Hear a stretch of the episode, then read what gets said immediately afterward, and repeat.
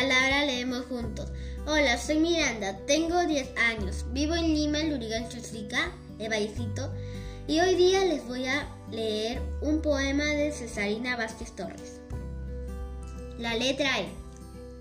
Con los brazos siempre abiertos, la E esperando vive, que se acerque un amigo y le haga compañía. La E perdura en escuela, en espuma, en estrella, en el eco de la peña y en la pena de la quena. Gracias.